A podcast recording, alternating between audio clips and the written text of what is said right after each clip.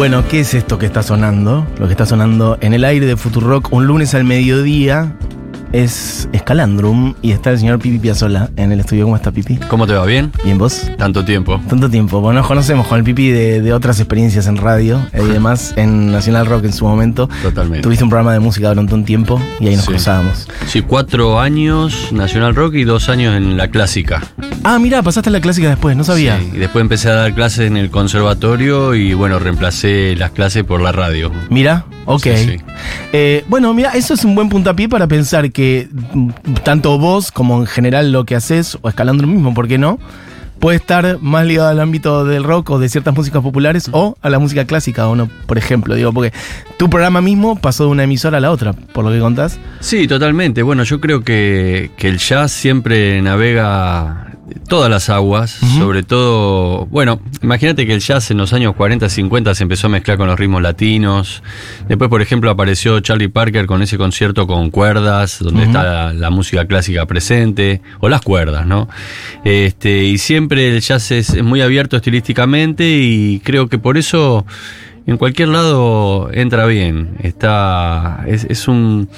Como una. El jazz es como una zona de libertad en la música. Y creo que es valorada por todos los géneros. Es bastante, ¿no? El signo del jazz en el siglo XX, como poder dialogar con muchas, con todo. De hecho, te digo, los lunes nosotros en este programa lo llamamos lunes de otras músicas para poder abrir un poco la ventana a que suenen otras cosas y, y charlar justamente. Bueno, eso, que suenen otras músicas, charlar con protagonistas de distintos géneros musicales. Arrancamos en su momento con, en realidad eran como los lunes de tango, los llamamos así, arrancamos por ahí. Después dijimos, bueno, folclore, ¿por qué no? Y fuimos abriendo para otros lados. Después abrimos más eh, bolero, música de mm, distintas partes del mundo, de Latinoamérica en general, ritmos en general. Y el jazz apareció dialogando con eso muchas veces. Y en ese sentido es como una música que durante el siglo XX efectivamente, ¿no? Como que fue dialogando con un montón de géneros en, en cada lugar en donde, en, en donde existió. Y sigue dialogando. Y yo creo que, que, bueno, el jazz de cada lugar este, tiene el, el aroma de, de- de cada ciudad, Sí. cada país, cada, cada pueblo, ¿no? Porque el jazz, como te dije antes, es la forma de hacer música de manera libre, poder improvisar. Los temas duran 10 minutos, nadie te va a hacer problemas. Si hay cantante, si no hay cantante, no pasa nada. Y eso es, para un artista, es una gran libertad. Vos es como tener un lienzo en blanco y decir, bueno, pinto lo que se me canta, Mm. porque es mío el dibujo. Y bueno, y en la música a veces hay muchas reglas, este, pero en el jazz la verdad siento que, que vos podés eh, hacer lo que te gusta Mm. al máximo y podés, si sos fanático del instrumento, podés tocar, improvisar eh, y después podés probar cosas y creo que esto se fue mezclando con otros géneros y, y bueno, y es muy bueno y muy sano y hoy en día con la globalización más aún, o sea, yo veo en Instagram o en YouTube gente de otras latitudes que tal vez toca el jazz completamente diferente o tal vez tocan estilos de música que a mí me cautivan como para poder meterlo en nuestro jazz. Entonces eso, eso es muy lindo, muy sano. Eh, pienso en lo que decís de la libertad, eh, de, de que prácticamente no haya reglas, o que no haya directamente en algunos casos. No, están las reglas establecidas de que cuestiones que rítmicas. que tenés que tocar tonales. más o menos bien. Bueno, igual justo diste un poco en la tecla en el sentido de que, bueno, por ahí las reglas, eh, no sé, tocar a, a X este, velocidad, a tal ritmo más menos cuadrado en algunos otros géneros.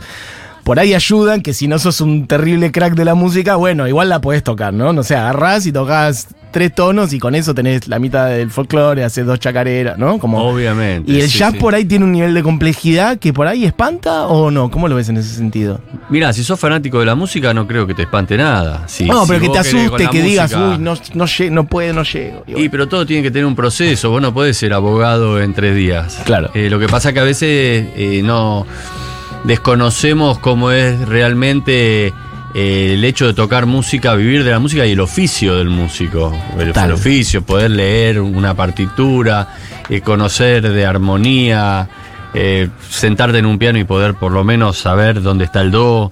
eh, es clave, si no la música, o si no todas las carreras serían serias, la música sería cualquier cosa. Y creo que la música es de las más serias de todas porque es infinita, todo el día se va renovando, vos tenés que estar al día, ¿viste? Porque pasan cosas nuevas todo el tiempo.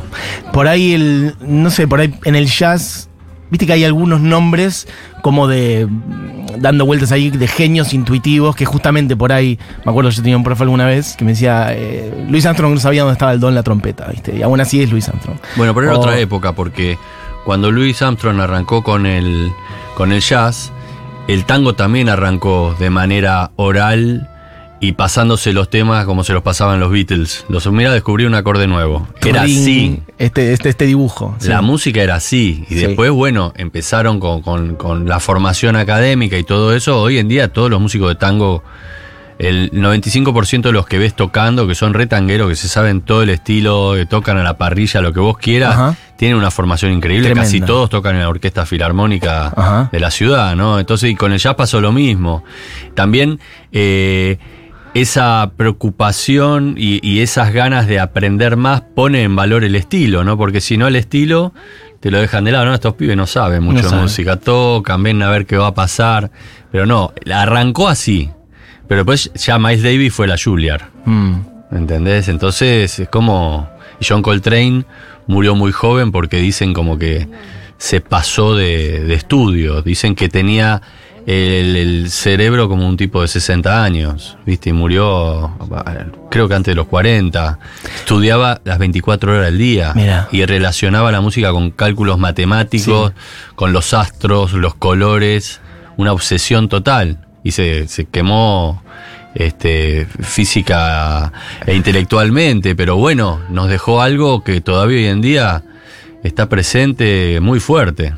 Mira, no, nu- nunca había escuchado esa, esa conexión, esa posibilidad de, de- de que se haya pasado de o que su muerte tuviera que ver con, con el tiempo, no sé, que se pasó estudiando o que... Eso dicen. Mirá. Eso dicen, o- obviamente. Sus no lo- maneras, sí, su vida, sí, no lo sí. puedo Sí, firmar. Sí, sí, sí, sí, Eso dicen, tal vez tuvo, no sé, una enfermedad tremenda. Pero bueno, el chabón estaba. El chabón cuando. cuando- hay un documental en Netflix. Ajá. El Kia cuando hizo a Love Supreme, no sé cuántos meses estuvo encerrado, Encerrado. arriba en el altillo de su casa. Claro. Y le, medio que le llevaban la comida. Viste, una cosa re loca. Hay muchos casos de músicos que se pasan un poco, ¿no? Como de, de- de plano, en ese sentido. Y ahí pasa que te pasás de, rosca, pero yo creo que tiene que haber un tiempo para todo. Hmm. Pero igualmente nada, conozco muchos músicos así. Y son brillantes. eh, nada, lo único que uno puede desear es que, que sean felices, Sí, ¿no? Obviamente. Pero a mí, viste- por ejemplo, a mí me gusta mucho practicar y en una época estudiaba 17 horas diarias. Pero yo era feliz. Era completamente feliz. Era como decir, bueno, vivo de algo que como te, te pagaran por jugar a la pelota. Sí, sí, claro. ¿Entendés? Y además vos sentías que te alimentaba, en- te nutría emocionalmente, intelectualmente, que te... Cuando vos practicás, eh, cuando terminaste la práctica, sentiste que, que hiciste lo que tenías que hacer. Claro. Terminás satisfecho. Entonces, si vos no practicaste, llegás a la noche, cenás, te acostás y decís, pa, loco, estuve viendo dos partidos de fútbol. Este, después me colgué con el telefonito y podría haber hecho tantas, Tantas cosas, cosas. y te sentís medio raro, ¿viste? Mm. Pero está bueno cuando practicas. Aparte, te alejas de todo esto, ¿no? Sí, Un rato. sí. Está muy bueno también. Viste qué importante también es eso, como muchas veces estamos eso, atrás de, cuando dice esto, Pipi agarra el teléfono, este, y mm, lo importante que es como cortar con esas cosas y enfocarte en algo que te gusta durante un buen rato. ¿Cuántos años tenías en ese momento, por ejemplo, en el que dijiste que estudiabas 17 horas por día? Tenía 21. Ok, y era como eso, todos los días. Sí, lo hice durante dos, tres años y después me pasé, pasé a 14, a 10. Ok. Fue paulatinamente acorde al nivel de compromisos que iba teniendo. Claro. Porque claro, si te, no sé, tenés que tocar todas Claro. las noches, ¿cómo haces? Pero fueron buenas etapas porque, por ejemplo, en esos periodos largos de estudio yo aprendí a leer partituras, aprendí a, a manejarme en estilos como los ritmos latinos, que no son nada simples y no es una música que escuchamos en la radio, porque lo que escuchás en la radio es lo que más tenés automático. Todo lo demás es como que te tenés que aprender en japonés, ¿viste? Ujú. Tenés que aprender algo nuevo. Y he resuelto muchas cosas en esos largos procesos. También transcribía música, o sea, transcribí eh, el disco donde está Pedro Navaja completo, Wow. varios discos de Yaván. ¿Y eso lo hiciste por pasión y para aprender o por también por laburo, por ejemplo? No, para aprender. O sea, dijiste, che, esta semana u hoy me pongo a sacar todo el disco de Chabán, por ejemplo, y a transcribirlo. Sí, así hacía con un montón de discos, con un montón de discos. Yaván, Caetano Veloso, este, The Police, Show Garage de Frank Zappa, con Vini Colaiuta, este, los discos esos de Sting que estaban como en, Sí. en algunos temas en 5 Sí. por 4 ¿viste? Eh, así miles, solos de, de Miles Davis de trompeta, solos de Coltrane, o sea, la, la rítmica. Entonces después yo tocaba y hacía eso con la mano izquierda. Claro. Un montón de trabajo que no solo es sentarte y tocar. Tremendo. Quien dice todo esto es Pipi Piazzola. Em, bueno, quien es profe de mucha gente, lo hablábamos antes también, antes de que entres al estudio, de gran docente. Este, decís, por un lado en tu casa, dando clases particulares, también en conservatorio, el conservatorio que lleva el nombre de tu abuelo también. Conservatorio Astor Piazzolla, que cuando entras hay una. Hay un Astor Piazzolla que es alto como yo. Es impresionante entrar ahí. El año pasado estuvo mi hijo yendo al conservatorio y lo saludamos. Hola, ¿qué haces? ¿Cómo andás? ¿Viste? Claro, era como entrar en casa. Aparte hay 200 fotos de Qué mi abuelo por todos lados. claro. Está hasta la partida de nacimiento, todo. Eh, y bueno, y también tengo una cátedra libre Astor Piazzolla en General Roca, en el IUPA, Instituto Universitario de las Artes. Este, y bueno, y dando muchas clases, la verdad que en casa bastante, todos los días prácticamente. Y me encanta, tengo dos libros, uno se llama Batería Contemporánea, otro que se llama Misceláneas. Ajá. Me encanta enseñar porque mm, siento que enseñando aprendo aún más. Obvio, claro. Eh, y me gusta, ¿viste? Me gusta que todo lo que yo practico poder contárselo a un alumno Mm. y, y- mostrárselo y, y mantener eso motivado en mi en mi Instagram comparto bastantes ejercicios Eso te iba a decir también. y cosas. Tenés como una cosa docente en general, por eso te lo digo, como de, de- de transmitir conocimiento. Sí, me encanta, me encanta. Ya desde chico cuando tocaba lo llamaba a mi papá. Mirá, mirá, mirá, mirá lo que saqué. Entonces se lo mostraba y mi hijo estaba ¿viste, ahí y le mostraba un ritmo con doble bombo, cualquier cosa. Y siempre quise, quise mostrar un poco por dónde, por dónde ando, ¿no? Ajá. O sea, a veces, eh, no sé, para mí encerrarse no está bueno. Por eso también les recomiendo a todos mis alumnos que vayan, además de una clase particular, está bueno ir a una escuela de música, sea cual sea, este, para conocer un montón de gente que está en la misma que vos. Sí, claro, a veces el con músico otras personas. Está Por aislado el músico sí. a veces, ¿viste? Sobre todo el que toma clases particulares. Sí. Tal vez va, va a la escuela, a la primaria, a la secundaria y no hay ni uno que toque Que nada. toque. Entonces, conocer gente que hace lo mismo que vos. Sí, ponerte a tocar, armar ensambles, cruzarte, escuchar otras músicas. Este, por eso hablaba antes también de eso, del músico que a veces se encierra en una especie de torre a estudiar durante años la quinta, no sé qué, detallitos.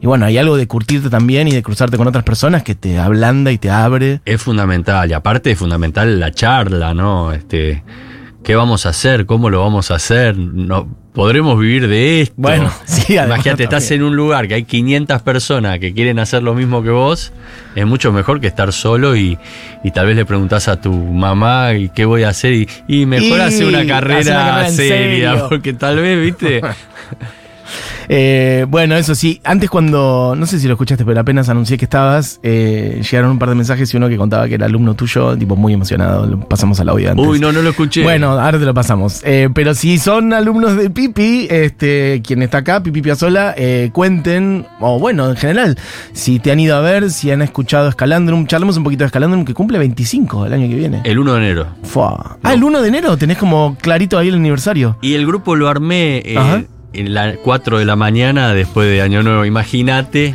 Pero ¿cómo surgió? Ahora quiero saber. O sea, estaban pasando año nuevo juntos, evidentemente. Estábamos pasando Año Nuevo juntos y, y por lo general se festejaba en mi casa Año Nuevo porque mi- mis padres abrían la, la casa a todos los músicos.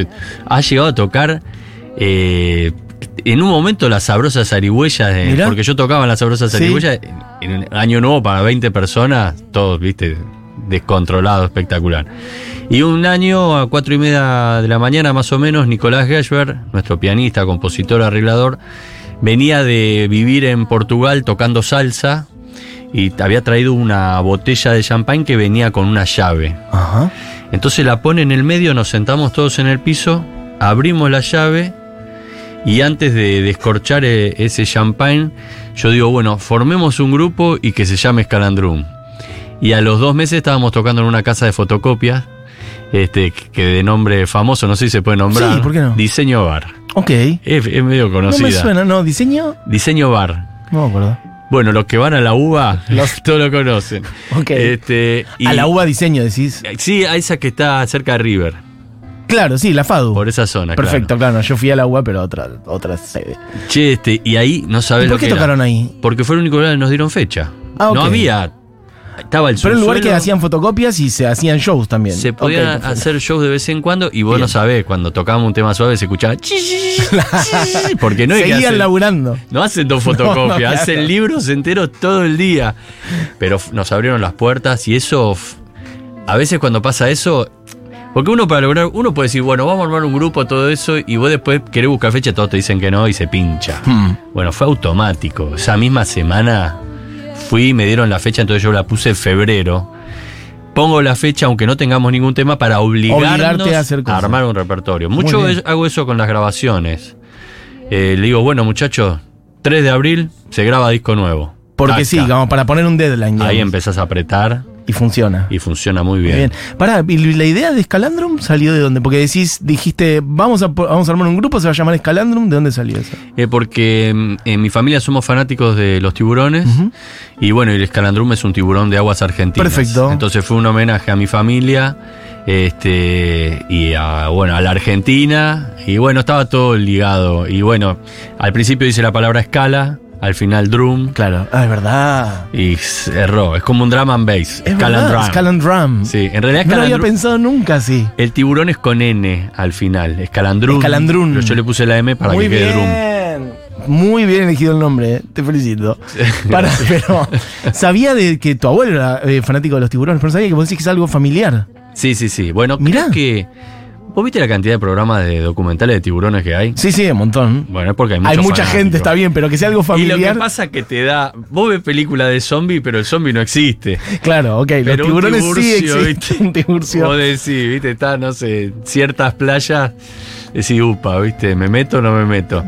Eh, pero bueno, quedó, quedó ahí este, el nombre y la verdad que no, nos encantó, porque aparte. Hay que tener, yo le digo siempre a mis alumnos, mira, cuando armes una banda, no le pongas, viste, los González. Claro, sí. Digo, pues vas a poner, te van a aparecer Busca 200 algo original. Busca sí. algo que no exista, un Claro, nombre. Está muy bien. Hasta ¿viste? una palabra inventada. Una palabra inventada, así que cuando vos googleás, lo primero Lo que aparece sos Muy bien, buen consejo. Así que fue bueno, no existía toda esa onda en esa época, pero la invocamos porque Calandrum no existe. Claro, no existe. Eh, se me vino a la mente igual, eh, si estás hablando de tiburón, hay un documental que salió hace un par de años sobre tu abuelo que es eh, Los años del tiburón. ¿o Los no? años del tiburón, sí. Muy Muy, bueno, bueno. muy bueno, Está ¿no? mi papá ahí hablando. Ajá. Yo creo que es el mejor documental que hay. Yo creo, lo- bueno, sí, no, no es que haya visto tanto, seguramente vos muchos, pero de los que vi, muy bueno, realmente. Y todas las cosas que están ahí, yo lo vi el día del estreno. El 90% de las imágenes de mi papá en New York tirándose bola de nieve con mi abuelo, todo eso, eran historias que me contaban en, la- en las comidas, Ajá. Pero yo nunca lo había visto, porque eran la- las, los videos esos de antes, ¿viste? ¿Cómo se llamaban? Super 8, Super creo. 8. Sí. Y que los tenían guardados en un lugar y nunca tuvimos el reproductor. Ajá. Y este tipo, Daniel Rosenfeld, rescató todo eso y armó cosas increíbles. También aparece en un video tocando en vivo con Jerry Mulligan y mi abuelo en vivo. Tremendo. Que eso tampoco, el chabón lo consiguió de un canal de televisión de Italia o de Alemania. Así que yo le decía a mis amigos, estábamos todos de Escalandrum invitados. Y descubriendo vi- Nunca vi claro. esto. Y después pasaba la. Nunca vi. mi papá y mi tía arriba del barco yéndose a New York. Tremendo. Eso era una historia de, Claro. la, de la mesa. Sí. El perrito. Cosas que vos eh, te imaginabas cómo eran, pero ahí las vi. Y- Muy bueno. Y vos tenés recuerdos, seguramente, ¿no? De, de tu abuelo en sí. Sí, claro, porque lo tuve hasta los 20 Ah, no, años. claro, bastante, sí, Me sí. regaló mi primera batería. Este, nos juntábamos a, a charlar en, en su casa, hablábamos de fútbol. Hay unas cosas muy particulares que me sucedía, es que él vivía en un, en un edificio que tenía piso entero, Ajá. con lo cual el ascensor da a su casa. A su casa solamente, sí. Bueno, igual había una puerta, pero cuando yo llegaba a la casa la puerta estaba abierta y el Kia tenía todo oscuro y no estaba.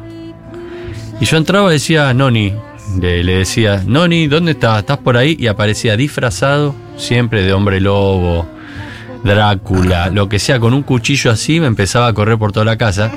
Y yo corría porque el Kia estaba medio loco. Y yo decía, mirá si ¿Por me, ahí? mirá si me ensarta todavía, o me pega una raspada. No, o no, sea, vos no llegabas a lo de tu abuelo, había señor nadie. Astor Piazzolla, por si a alguien se le está escapando el dato, y estaba la puerta abierta, la luz apagada, y aparecía él disfrazado de hombre lobo con un cuchillo gigante. Sí, saltando de arriba un sofá, viste, una cosa Bien. terrible. Tranqui. Lindo. Sí, sí, así que bueno, eso le gustaba mucho hacer jodas, era terrible. Pero, y en lo referente a lo musical, me decís que te regaló una batería, como que te apoyó, o al, imagino a la vez duro, ¿no? Como los estándares altos te puso, la vara alta, esas cosas. No, no, me dijo, no me dijo nada a mí, pero sí me dijo tratar de estudiar con los mejores maestros, estudiar mucho, este, esto es eh, una carrera muy seria, este, metele con todo, si te copa la bata, dale con todo y después empezamos a escuchar discos de Keith Jarrett con Jack de Jonet y, y un montón de cosas de Chick Corea y me contaba Te abrió un poco el universo, escucha esto, escucha esto, escucha esto. Sí, yo conocía porque mi profe era muy yacero, pero bueno, él igual yo le decía, sí, cómo no, ta, ta, ta. No Y le sí, decía, no, claro. yo ya lo sé. No. no. yo por lo general dejo hablar y, Y sí. y te dejo pasar. Y más si estás hablando Viste que eso que decís, no, porque puede hacer, no, sí, ya sé. No, pero viste, no, sí, ya lo, ya estuve ahí. Eh, No, sí, claro, uy, no. Sí, con este no hablar. insoportable, claro. No, yo te la dejo ahí, y, pero bueno, eh, lo que sí me dijo, tratá de estudiar con los mejores maestros siempre y, en lo posible como tratá siempre de hacer cosas nuevas, cosas que no, que no existan, viste, como ese plan. Y creo un poco eso, pero un poco la vivencia de verlo a él de cerca, de verlo a mi papá, eh, es importante también porque tener ese entorno, de tener un tipo que vos sabés que, que, que mi abuelo se levantaba todos los días a las 6 de la mañana a componer hasta las 12 del mediodía, ya a esa edad, Mm. este, era increíble, viste, ver eso, todo lo que hizo, y bueno, ese ejemplo se te, se te pega, salvando las distancias, ¿no? Pero yo dentro de la batería le metí y le meto lo máximo que pueda.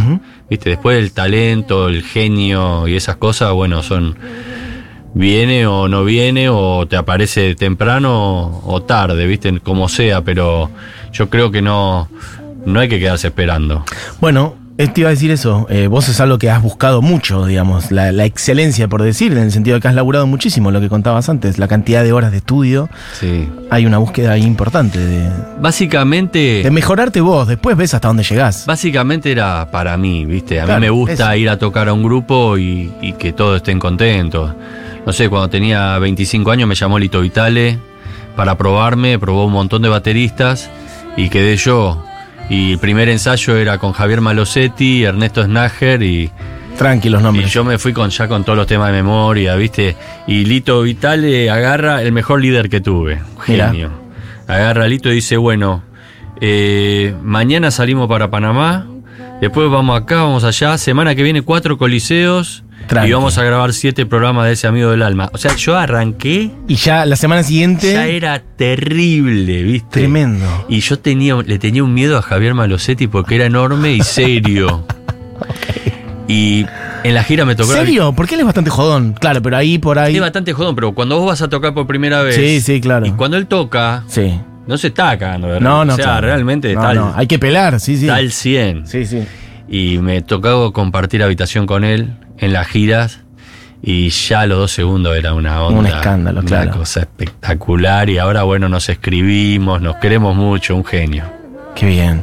Bueno, quien dice esto es Pipi Basola, estamos hablando un poco en general, nos quedan ah, unos minutos nada más. Eh, era obligado, para obligado a hablar un poco de tu abuelo, pero charlemos un poquito de lo que viene eh, de Scalandrum. Eh, está mi madre ahí afuera, no sabemos por qué. ¿Qué hace mi madre? Bueno, Me vino a saludar. Ah, es el Pipi Piazzolla. me, me- me- me fui a otro lado. Pará, em, hablemos de eso, de Escalandrum de los 25 años. Hay disco nuevo que está saliendo ahora. Han salido dos temas. Sí, salió Bolombolo, en La Milonga del Fin del Mundo. Y mañana sale el disco completo. Ajá. Nuevo, que es un disco que Escalandrum patea al tablero, todo electrónico, este, Eso. Con data nueva, composiciones originales.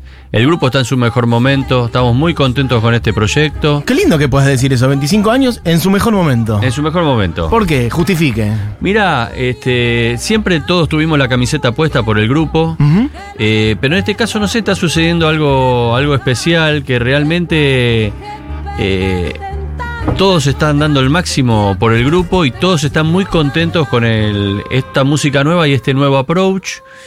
Es como si, como si algo se hubiese renovado. Qué bien. A- así que estamos muy felices, muy contentos. Tenemos, este miércoles vamos a tocar doble función en Teloño presentando el disco. 10 de febrero tenemos Cosquín Rock.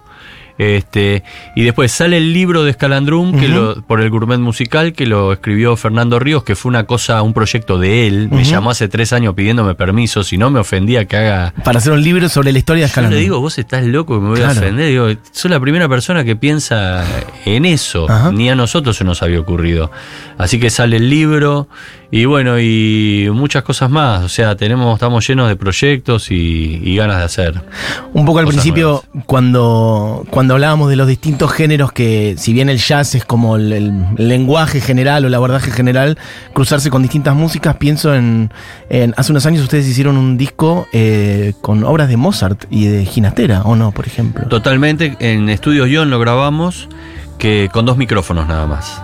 O ¿Cómo sea, eso? no se puede corregir, no puede hacer nada. Toda la banda alrededor de los dos micrófonos. Ok, que eran como dos condenser en el medio o algo así. Así, es una técnica. ah, sí, total. Blumblane, algo así. Nunca supe bien cómo funciona esa técnica. Son dos micrófonos, están haciendo el gesto de pipi como de enfrentados, Sí. pegaditos, enfrentados, uno abajo Y otro arriba. arriba. Y ponele, el contrabajista estaba más cerca. Claro, El sí. pianista un poco menos, yo atrás de todo. La batería lejos, claro. Saxo alto atrás, Muy clarinete lejos. bajo casi un poquito más lejos que el contrabajo. O sea, nos auto armamos. eso. Regularon para que los niveles ya estén de entrada Claro. calibrados. Y después, bueno, obviamente tocando ahí todos juntos a la vez, tratando de, de. Bueno, lo que hacemos en todos los shows, tratando de Sí, no de- tapar al compañero. Pero ¿y por qué se pusieron ese desafío de una cosa es un show y otra cosa es grabar un disco? ¿Por qué? Fue El- una idea del dueño de John, Osvaldo Acedo, que es fanático de Scalandrum, nos quiere mucho y dijo, quiero probar esto que grababa, yo así grababa cuando era chico y lo quiero armar con ustedes, que creo que puede funcionar por el tipo de ensamble que tienen y cómo, cómo se escuchan. Lo hizo, era una prueba, con comidita, relax, un Claro. día de relax en John, ¿viste? Sí. Todo, John, no- no- él nos abrió John para que estemos el día ahí. Después lo escuchamos y nos mató. Qué bien. Y elegimos ese repertorio porque era un repertorio que no íbamos a grabar nosotros. No, esos repertorios nos llamaron para hacerlo en distintos festivales. Uno de Ginastera, uno de Mozart. Ah, ya les habían pedido que hagan algo de. Ok. Sí, y entonces, bueno, cuando nos llama Osvaldo, dijimos, aprovechemos, grabemos esto porque no creo que lo, que lo vayamos a grabar. Y lo hicimos y quedó. Mira. Sí, y ahora pronto va a salir el vinilo de eso. Ah, ok. Sale el vinilo de ese disco, esas, esas sesiones en guion de Mozart y Ginastera. Totalmente. Ok, perfecto. Y si tenés que tirar referencias de jazz argentino, eh, tanto históricas, me gustaría que tires de los orígenes, eh, no sé, pienso, no sé, Noscar Alemán, por cosas que vayan por otros lados, o el viejo de, de Malosetti, o el mono Villegas, no sé, te, te tiro- o cosas más de ahora, Bueno, lo que tiraste, la que tiraste vos ya está, el Fat Fernández. Fat Fernández. obviamente, Jorge Navarro, el Negro González, bueno, y tantos otros más. Y de ahora, o sea, de este último tiempo, mi, mi referente más fuerte fue el Quinteto Urbano. A principios del año 2000, un grupo que duró unos años, fue referente total. Después, bueno, este, Juan Cruz Durquiza, Javier Malosetti, eh, Richard Nan, Ernesto Jodos, bueno, todos aportan cosas increíbles a- al género, más por el lado de la fusión, un grupo que se llamaba Monos con Navaja, este y bueno, y hay, hay mucha data, la verdad, en el jazz. Y algo que me digo, que me dijo un productor internacional que vino acá, eh, me dijo que Buenos Aires es el único lugar en el mundo que sigue abriendo clubes de jazz mientras en todos los lugares del mundo están cerrando. Mira, Así que es impresionante la cantidad de lugares que hay para tocar ahora también. Y bueno, yo creo que se debe un poco a que han abierto muchas escuelas de música popular, eh, a cátedras de jazz y eso, y el género creció mucho. pasa algo en Buenos Aires, ¿no? Con, con la música, con la cultura en general. Viste que, por ejemplo, por cambiar incluso por fuera de la música, en el mundo del teatro, por ejemplo, Buenos Aires es una ciudad con cantidad de teatros por metro cuadrado que prácticamente no pasa en otras partes del mundo. Mucho teatro independiente. Bueno, algo parecido con, con algunos, con algunas músicas como muy vigorosas que por ahí en el resto del mundo, eso, ya no están tan fuertes. Mm. Pero yo no tenía esta, esta idea de que el jazz en Buenos Aires es, bueno, una de las capitales del mundo, por lo que te está diciendo. Y para persona. mí, top 5. Mira. Sí, ¿Y creo. con qué crees que tiene que ver? Bueno, primero creo que el, en, ¿viste la época de las grandes bandas acá que decían que la calle Corrientes habían 200 millones de boliches por cuadra Sí. con música en vivo? Bueno, Sí. eh, ahí había, estaba eh, la orquesta de tango, Troilo, sí. la folclore y la jazz. O sea, Pero eso pasó, estamos hablando de años 40 por ahí. sí, pero Sí. bueno, es una semilla que, Fuerte. que nació temprano, ¿viste? No es que el jazz entró acá en los 80 con Chicorea. Sí. No, ya venía desarrollándose el estilo, había grandes bandas de jazz. Este, y, y bueno, tenemos ahí un, un fuerte lazo con, con el género. Y que a su vez tiene una relación muy directa con el tango por sus inicios, ¿no? Mismas épocas, eh, grandes orquestas de tango, grandes big band de jazz en la misma época. Aparece el bebop y la gente se sienta a escuchar jazz en vez de bailar. Y acá aparece Astor Piazzolla. Todo muy, muchos paralelismos muy interesantes. Y bueno, eh, naturalmente eh, en, este país hay algo que hace que, que nos queremos expresar artísticamente y creo que el jazz, como hablamos antes de la libertad, te lo permite. Entonces también creo que por eso crece un montón. Y tenés, eh, por ahí no, pero a mano nombres más por ahí de, de pibes o de, de eso, gente de 20 por ahí que esté metida en el mundo del jazz, que diga, che, este pianista, este pibe de 20 la rompe, este saxofonista, este... Bueno, Javier Burín, por ejemplo, pianista increíble. Después Sebastián de Urquiza, que es hijo de, de Juan Cruz de Urquiza. Este, bueno, y así un montón que van surgiendo. Salen todos los días algún. Todos lados. Sí, todos los días. Así que bueno, hay que, hay que estar atento y apoyar a, a todos estos jóvenes que, que la verdad que lo dan todo. Grande pipi. Che, vamos a decir de vuelta que lo dijimos una vez al pasar solamente, y es un. está muy mal que lo hayamos hecho así, pero voy a reparar eso. Que es que Escalandrum toca dos veces este doble función. La Doble segunda, función. la energía sale de donde. ¿Llegás entero? Muy enteros. Muy entero. Un tipo que practica Estado de forma. tanto tiempo, no se puede hacer problema por dos horas. ¿Cuánto, ¿Cuánto es lo más largo que tocaste alguna vez de corrido en un show? ¿El show más largo que hayas tenido? Que hayas dicho, ah, no sé Creo si- que cuando presentamos con Escalandrún, cuando festejamos los 15 años en el Teatro Coliseo, Sí, no sé si casi no llegamos a las 4 horas, 3 horas y media. ok. Pero, y después no me acuerdo, lo que sí me acuerdo que un día hice 5 shows en un día. ¿Qué? Cinco shows en un día. Arranqué a la mañana, ponele casamiento, mm, mediodía festival en no una sé qué, plaza, sí. con, con creo que era Cavalli, no sé quién. Después show de Escalandrum no sé dónde, después un show con una sabrosa zarigüeya en no, no sé dónde, Sí. después banda de fiesta a 3 de la mañana en un Sheraton, ponele. Era la época de los 90 ahí que hacía de todo.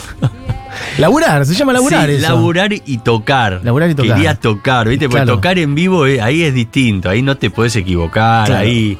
No, viste como que en tu cuarto, uh, le y ves Y no pasa nada. No, no, claro. Y va Estar ahí. corrigiendo. Ahí es De taca. Así que bueno. Bueno, hablando de tocar, este miércoles 6, o sea, pasado mañana, hay doble función de Escalandrum, o de Escalandrum en realidad, Sí. a las 20 horas y a las 22.30 en Telonius, ahí en Nicaragua. Este, las Lugar- entradas, Lugar hermoso. Eh, recomiendo ir a ver ir a ver jazz, que es accesible para ir en pareja. Bien. Eh, vas a ver un show, te comes algo, la pasás bien. Este, no te tenés que ir a cenar después a otro lugar. claro, no, comes ahí mientras ves algo. Las entradas están, son accesibles, Ajá. no es como ir a un mega recital. Así que bueno, yo creo también que por eso la gente se está acercando. Bueno, ¿no? está Porque muy es bien. Una salida accesible. Este, y bueno, otra cosa que quiero contarles es que Sí. mañana sale el disco. Este disco es muy importante para nosotros, este, que se llama Escalectric por ese jueguito de los años 80, pero a su vez porque dice Escalec, que tipo Escalandrum, Y que es eléctrico. y Electric porque es eléctrico. Muy bien. Este, el, el grupo está electrificado ahora. Y bueno, nos pueden seguir a nuestro Instagram de Scalandrum y también al de cada músico que integra la banda, que todos están muy activos artísticamente y, bueno, son muy interesantes las propuestas y ahí pueden saber en qué andamos. Genial. Bueno, eso. Vayan a seguir a Scalandrum en Instagram, eh, al Pipi en su Instagram también, al resto de los músicos también. Y bueno, eso. Este miércoles doble función de Scalandrum en mm, Telonius a las 20 a las 22.30. Las entradas están a la venta en una Eh, etiquetera Ticketoy. que no sé cuál es. Ticketoy. Perfecto. Bueno, gracias Pipi por, Por venir. favor, un, placer, gustazo. hermosa nota. Gracias. Lo mismo digo. Eh, la próxima, otro día estás invitado de vuelta y te desafío a que haya alguna cosita en vivo, algún toque, algún, alguna cosa que puedas tocar. Dale, en la mesa O puedo que vengas con alguien. claro, tocar acá. bueno, eh, este programa ha llegado a su fin. Se quedan con Segurola y Habana, con Julita Mengolini. Este programa ha sido hecho por Diego Vallejos, Julián Matarazo, Moira Mema. Mi nombre es Matías Mesoulam. Ha pasado el gran Pipi Piazola por acá. Gracias de vuelta, Pipi. Gracias a vos. ¿Y nos vamos con cuál? De Scalandrum. ¿Querés elegir una del disco, uno de los dos lanzamientos, el otro que nos había quedado? Milonga al fin del mundo. Milonga del fin del mundo, del disco próximo a salir, eh, que es Scalectric. Bueno, de los dos lanzamientos, nos vamos con este Milonga del fin del mundo. Esto fue la hora animada, amigos, amigas. Volvemos mañana. Chau, chau.